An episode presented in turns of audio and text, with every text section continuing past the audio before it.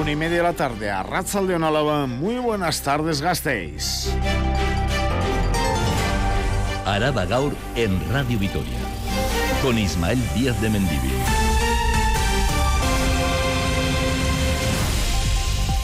El conflicto de Tuvisa no va a ser fácil. Piden condiciones inasumibles, como más días de libranza.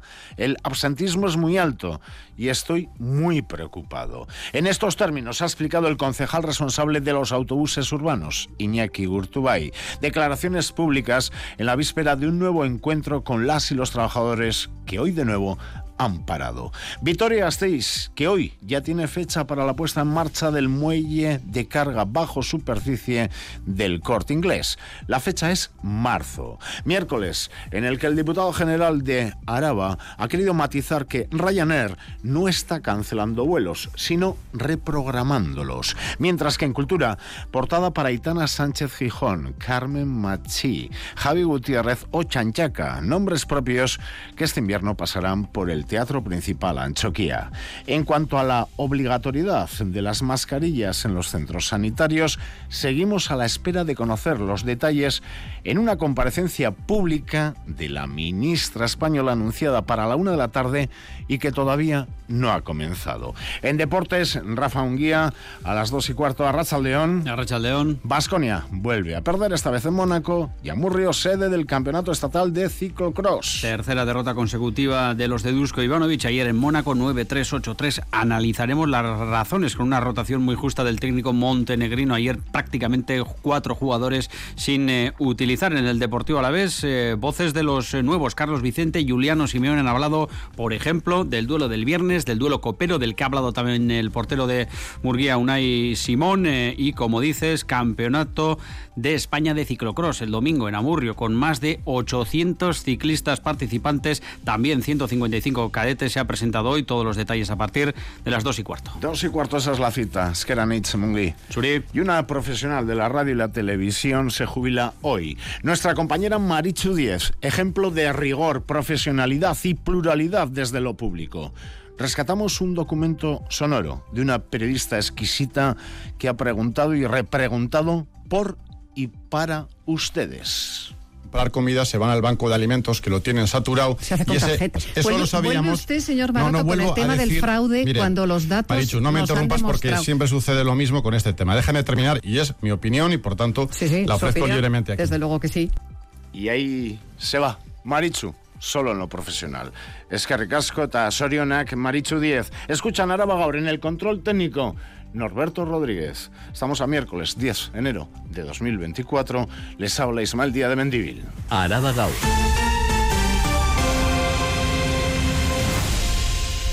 El tiempo. Día invernal. Gris. Cielo cubierto. Algunas precipitaciones.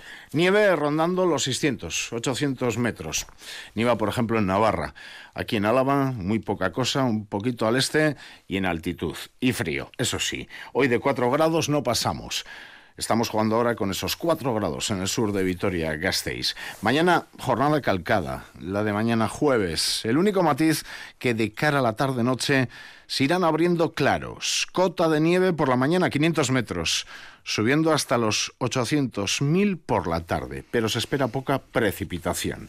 Y el viernes cambia. Veremos el sol tras la helada y las nieblas, con lo que las temperaturas comenzarán bajo cero en Araba y alcanzaremos los 7-8 grados. En estos momentos está totalmente abierta la red viaria alavesa. Ha pasado más de un mes desde que comenzó el conflicto laboral en Tuvisa y las posiciones entre empresa, gerencia, dirección política y trabajadores trabajadoras están muy alejadas. El comité de huelga advierte de que los paros se van a extender a todos los días laborables desde el 1 de febrero y si no hay acuerdo los paros se convertirán en huelga indefinida desde marzo. Mañana nueva reunión entre las partes, pero el concejal, el responsable en la materia de Tuvisa, Iñaki Burtubay, lo escuchaban, ha desvelado esta mañana puntos de la negociación y lo ha hecho con mucho detalle. Y en esa comisión pública ha estado Silvia Núñez. Hay acuerdo en dos de los cinco puntos solicitados por los trabajadores de Tuvisa, pero las posiciones están muy lejos en los otros tres puntos. Algunos ejemplos. El ayuntamiento no está dispuesto a aceptar que el servicio nocturno de grúas lo lleve a cabo el personal de Tuvisa. Actualmente lo gestiona una empresa privada. Con los pluses de nocturnidad recogidos en el convenio y los salarios de los conductores, la factura pública se duplicaría. Eso sería, apunta el concejal de tráfico Iñaki Gurtubay, una gestión irresponsable de los recursos públicos. La empresa al año cuesta 90.000 euros. Hacerlo con trabajadores de Tuvisa cuesta 215.000 euros. Y ahora viene la pregunta.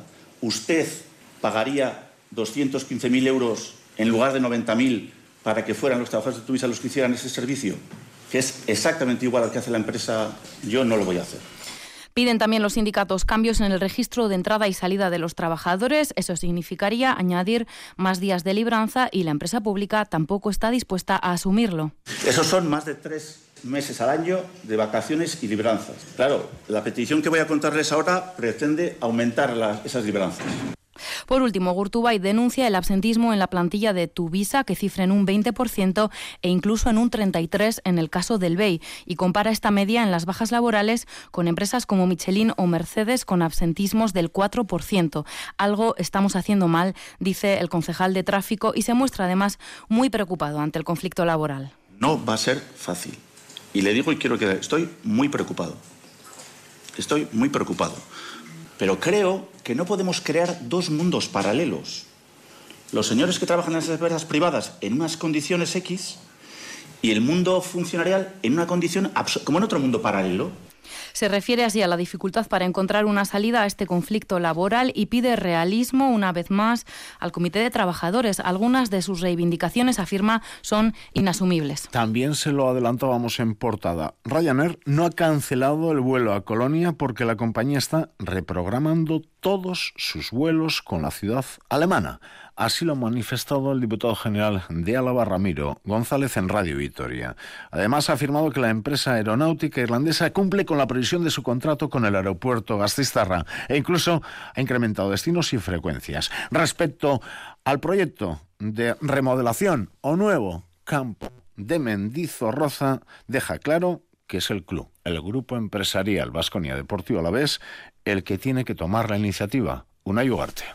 Ryanair ofrece más destinos y más frecuencias desde el aeropuerto de Foronda, un destino nacional más, y cumple con los internacionales por encima de lo previsto, según el diputado general Ramiro González se está cumpliendo no solo de manera satisfactoria, sino que la previsión es que se cierre ese contrato con un 30% de incremento sobre la previsión del contrato. Lo que ocurre con Colonia no está ocurriendo solo en el aeropuerto de Foronda. Por ejemplo, el aeropuerto de Biarritz está en la misma situación. Se está mm, repensando o reestructurando ese destino, el destino de Colonia por Ryanair a nivel internacional. González se ha mostrado además muy satisfecho con el ascenso tanto en carga como en pasaje del aeródromo de Gasteiz.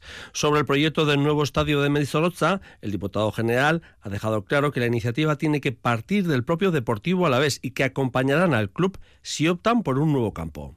El apoyo se producirá, lo que no puedo determinar todavía es en qué términos, porque no hay un proyecto concreto. Quiero decir que no estoy hablando de un apoyo económico necesariamente, ¿eh? estoy hablando de que habrá apoyo, pero veremos en qué términos en función de la decisión que adopte el club. González reitera que la directiva aún no les ha trasladado ninguna propuesta o proyecto y asegura que hay un diálogo continuado con el club. Desde la oposición a la Ejecutiva Foral, hoy el titular lo aporta Euskal Herria Bildu, que pide explicaciones por los problemas para sustituir puestos de trabajo en las residencias. Las trabajadoras han tenido que doblar turno o incluso trabajar en días libres para poder cubrir bajas incrementadas por gripes o por la propia Seguimos con eh, noticias de la Diputación, noticia que les adelanta Radio Victoria.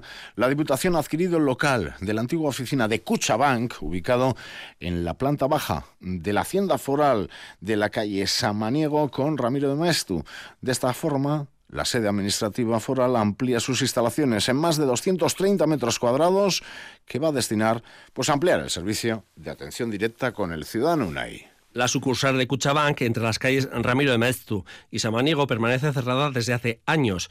Es un local que forma parte del edificio de la sede de Hacienda Foral y ahora Diputación lo ha adquirido por 400.000 euros a la entidad bancaria.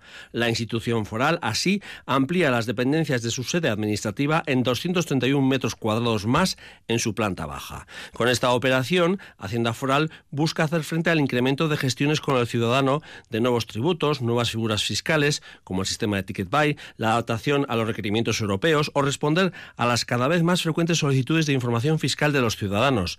La adecuación de este nuevo espacio físico permitirá ofrecer una atención personalizada y directa con las personas contribuyentes. Además, Suchabank mantendrá el servicio de cajero automático. Está aún por determinar si la entidad bancaria lo instalará en el interior de las dependencias forales o en la propia fachada del edificio de la sede de la Hacienda Foral.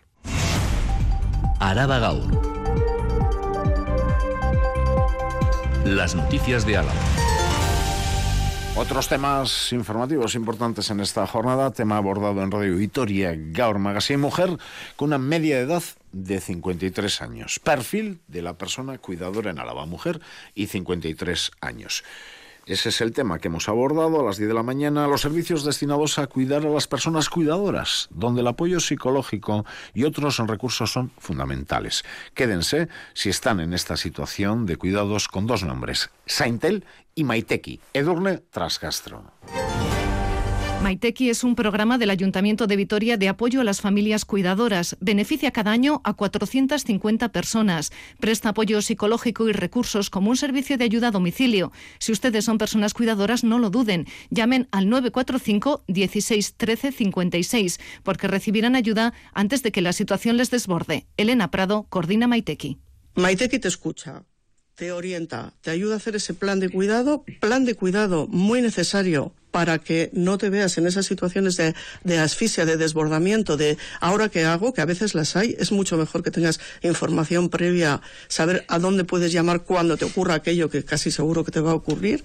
Otro mensaje importante, que los cuidados no recaigan sobre una sola persona. Normalmente suele ser mujer. Así lo constatan desde otro servicio, en esta ocasión de Gobierno Vasco, Saintel, teléfono de apoyo atendido por psicólogas como Nerea Lana.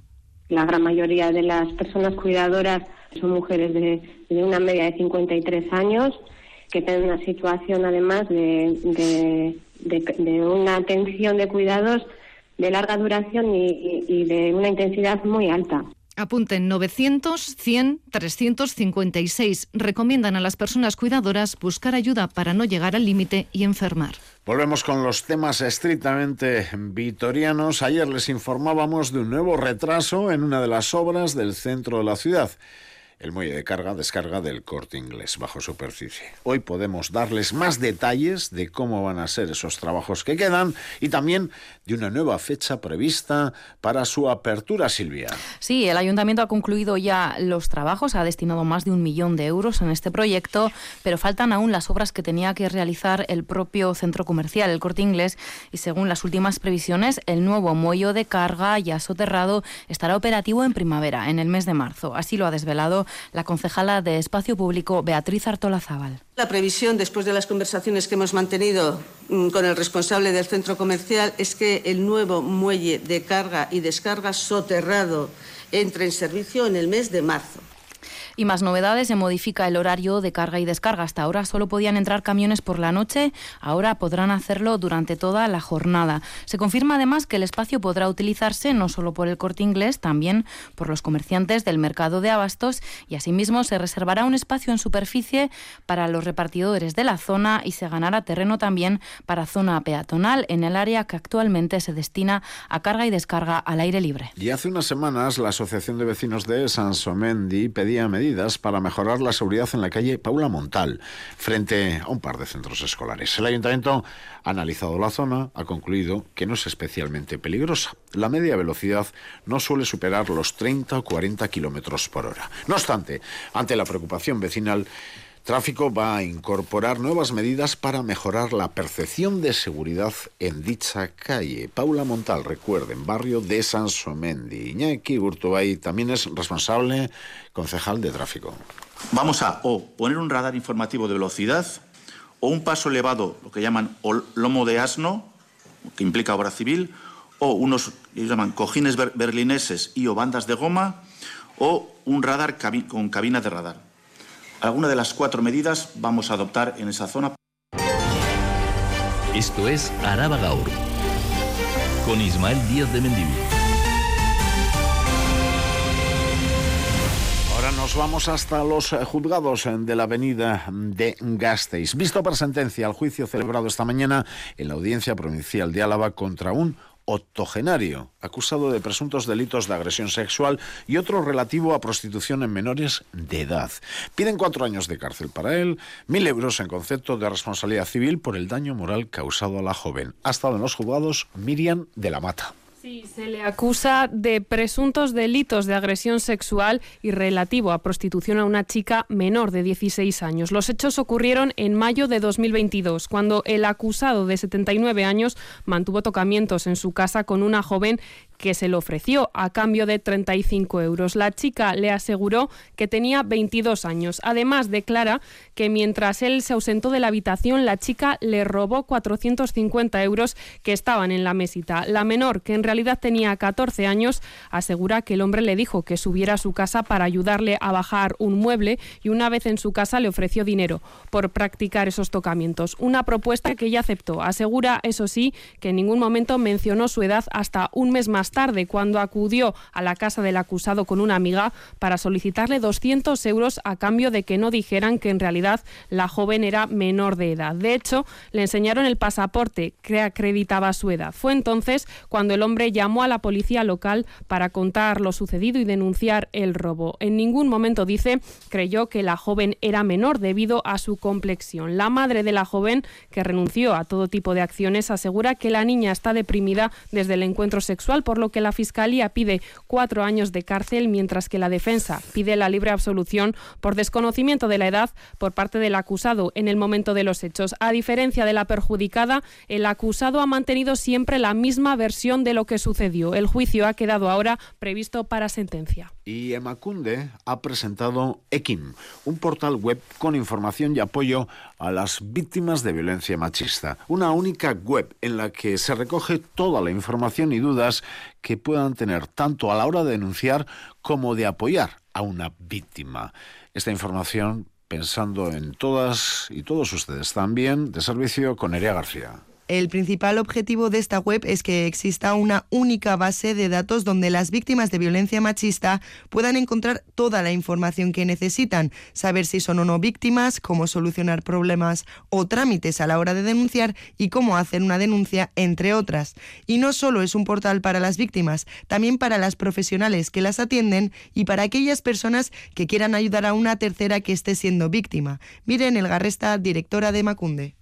Ofrece una visión de conjunto con independencia de quien ofrezca esos servicios. Se pone así el interés de las víctimas en el centro. También la de las profesionales que las atienden. Se centra en las necesidades de la víctima y en sus derechos. Hace de una manera simple, efectiva y accesible. Además de responder las dudas de las víctimas y ofrecer información sobre trámites y ayudas, esta web cuenta con un botón rápido de salida durante toda la navegación y unas instrucciones para saber cómo borrar del historial el acceso a esta página.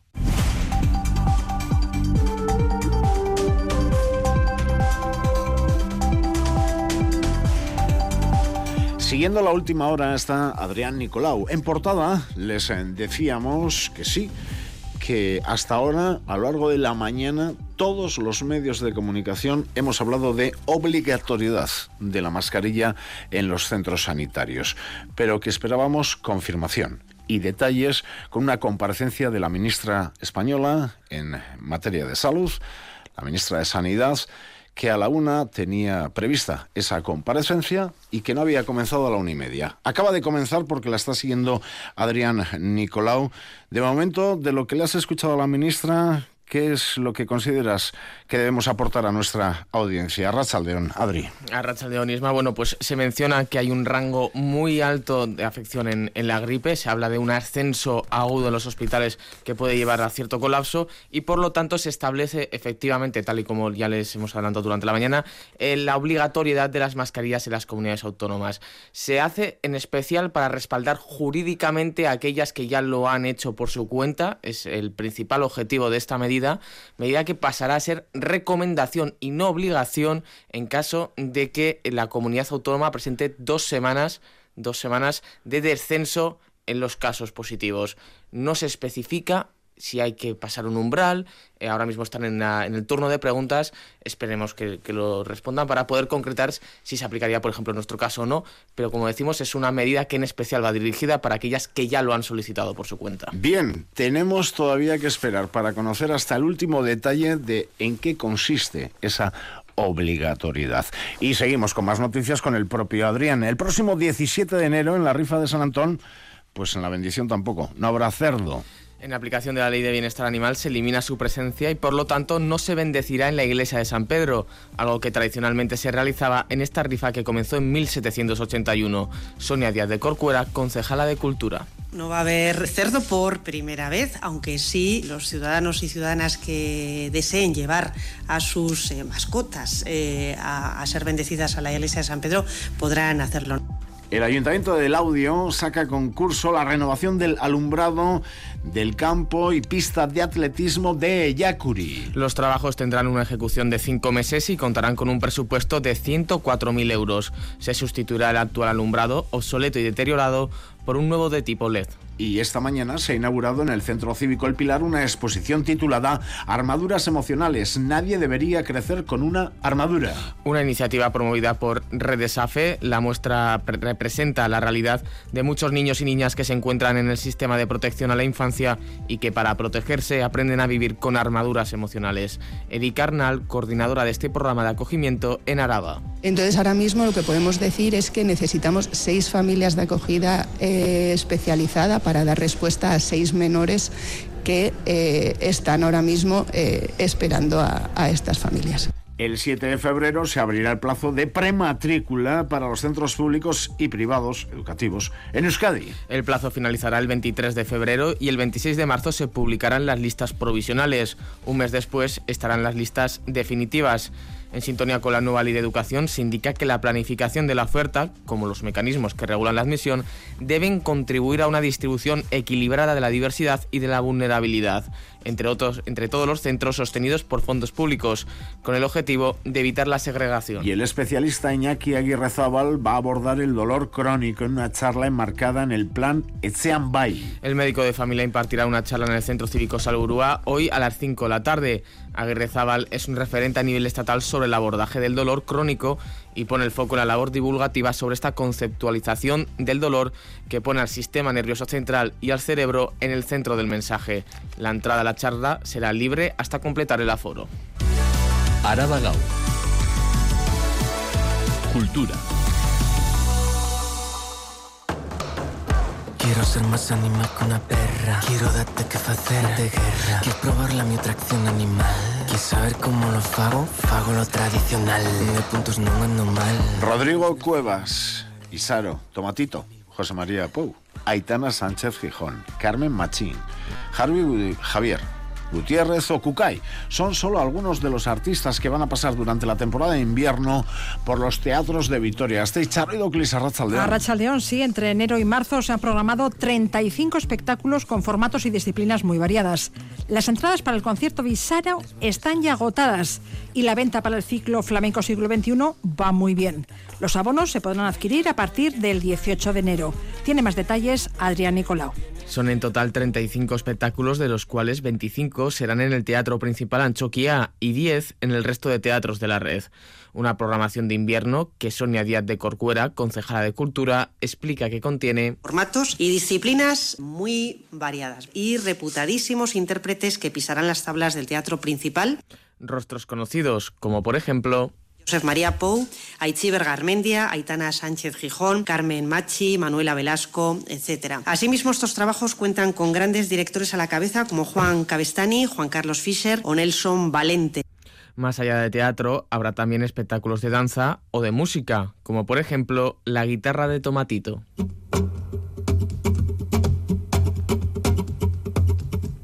O la voz de Isaro. Tengo una pregunta, tengo que me invade me invade la curiosidad.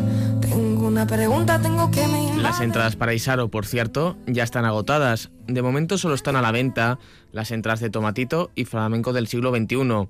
Entradas que nos adelanta Marta Monfort, responsable de la Red Municipal de Teatros. La venta va fenomenal, hay muchos conciertos a punto de agotarse, se han vendido más de 150 abonos. La venta de abonos será del 18 al 21 de enero, de forma presencial, por teléfono o internet. Es Casco, Adri. Con el inicio del 2024-2024, Gastisco Choznak ha dado comienzo a su programa de actividades y eventos. Tradicional ya el concurso de bandas Gastisco Chosnak. Las condiciones para participar son las mismas que en años anteriores. El plazo de inscripción arranca hoy y concluirá el 1 de marzo. Una vez se anuncien los primeros ocho clasificados, se abrirá la fase de votación del 6 al 13 de marzo. De ahí surgirán los cuatro finalistas, que ofrecerán un concierto en la Jimmy Jazz el 21 de marzo. El grupo ganador podrá tocar un día en fiestas en la Chosnas y ganará 500 euros. Este año también se va a premiar al mejor grupo joven, que también podrá actuar en las Chosnas y recibirá 200 euros. Márquelo Leaga de Gasteizco Chosnak. Una vez más, el objetivo, entre otros, será dar una opción encima del escenario a grupos no tan conocidos. Por ello, cualquier grupo podrá participar en este concurso apuntándose en el formulario que permanecerá abierto hasta el próximo 1 de marzo eh, a las 3 eh, de la tarde. Y ya desde primeras horas de la mañana, Charo les contaba que el diseñador gastista Modesto Lomba va a recibir la medalla de oro al mérito en las Bellas Artes 2023-2023 junto a otras 36 personalidades de la cultura. El presidente de la Asociación de Creadores de la Moda de España se mostraba ayer agradecido y muy sorprendido por este premio a toda una carrera de más de 30 años dedicada al diseño y a la creación. Una distinción que comparte con todo el equipo de Devota y Lomba. Contento y siempre un, reconocimiento eh, siempre es muy muy agradable al trabajo de de muchos años, ¿no? De muchos años y de un equipo también importante, ¿no? Porque entiendo que, al final no solo es un reconocimiento a mi persona, sino también a, al trabajo que hacemos desde Begote y Lomba. ¿no? Una medalla de oro de las Bellas Artes que se une al Premio Cristóbal Valenciaga o al de la dedicación a la moda, que también atesora. Loma prepara su próxima colección, que presentará el próximo 13 de febrero en la Biblioteca del Ateneo de Madrid, labor que compagina con la dirección de la Asociación de Creadores de la Moda y la fundación de la Academia de la Moda Española. Es una fundación en la que estamos trabajando también en en unos premios del sector al modo de los premios Goya del, cine, ¿no? Pues que sirva también para poner en valor y el reconocimiento de, del, del sector de la moda en todos sus ángulos, ¿no? No solamente el de los creadores, sino todos los demás también. Modesto Lomba recibirá este galardón concedido por el Consejo de Ministros en primavera, en fecha aún por concretar, junto a otras figuras y entidades del mundo de la cultura, como el Museo Chillidalecu, la bailarina Lucía Lacarra, el cineasta Pablo Berger o Estopa. Estamos en una carrera contra los nazis.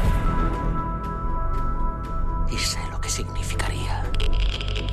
Cine. El ciclo Cine y Ciencia arranca mañana jueves en Artium Museo A con la proyección de Oppenheimer. La biblioteca, la Filmoteca Vasca, el Donostia International Physics Center y el Festival Internacional de Cine de San Sebastián han organizado por séptima vez este ciclo que durante los próximos tres meses va a ofrecer una decena de películas con sus respectivas presentaciones a cargo de científicas y científicos de prestigio internacional. Un ciclo de películas en versión original que se va a desarrollar en Vitoria, también en Donostia, Bilbao, Don Iván Eloitzun, San Juan de Luz o Iruña. Sí, la edición de este año del ciclo Cine y Ciencia es muy variada cine clásico contemporáneo, de ficción, de no ficción, de animación, exitazos de taquilla y obras de culto. Cintas que nos hablan de cuestiones como la bomba atómica, la inteligencia artificial, el cambio climático o el envejecimiento de la población. Arranca mañana con la proyección a las 6 de la tarde en Artium de Oppenheimer.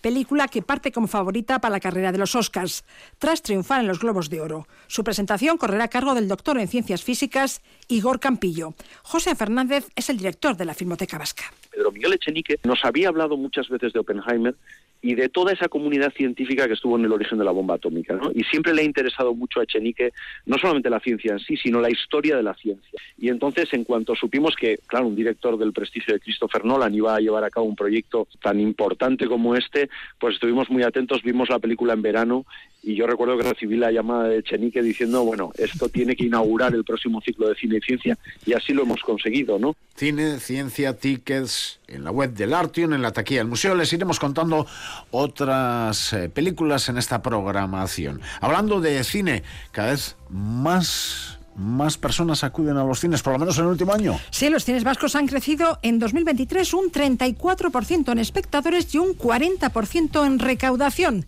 Se consolida su recuperación tras la pandemia. En esta recuperación ha jugado un papel clave el estreno de películas vascas que se han convertido en un éxito de taquilla como Irati y 20.000 especies de abejas. La película vasca más vista del año pasado fue el film de Paul Urquijo, Irati. Irati, ahí está Araba. Radio Vitoria, Charo, que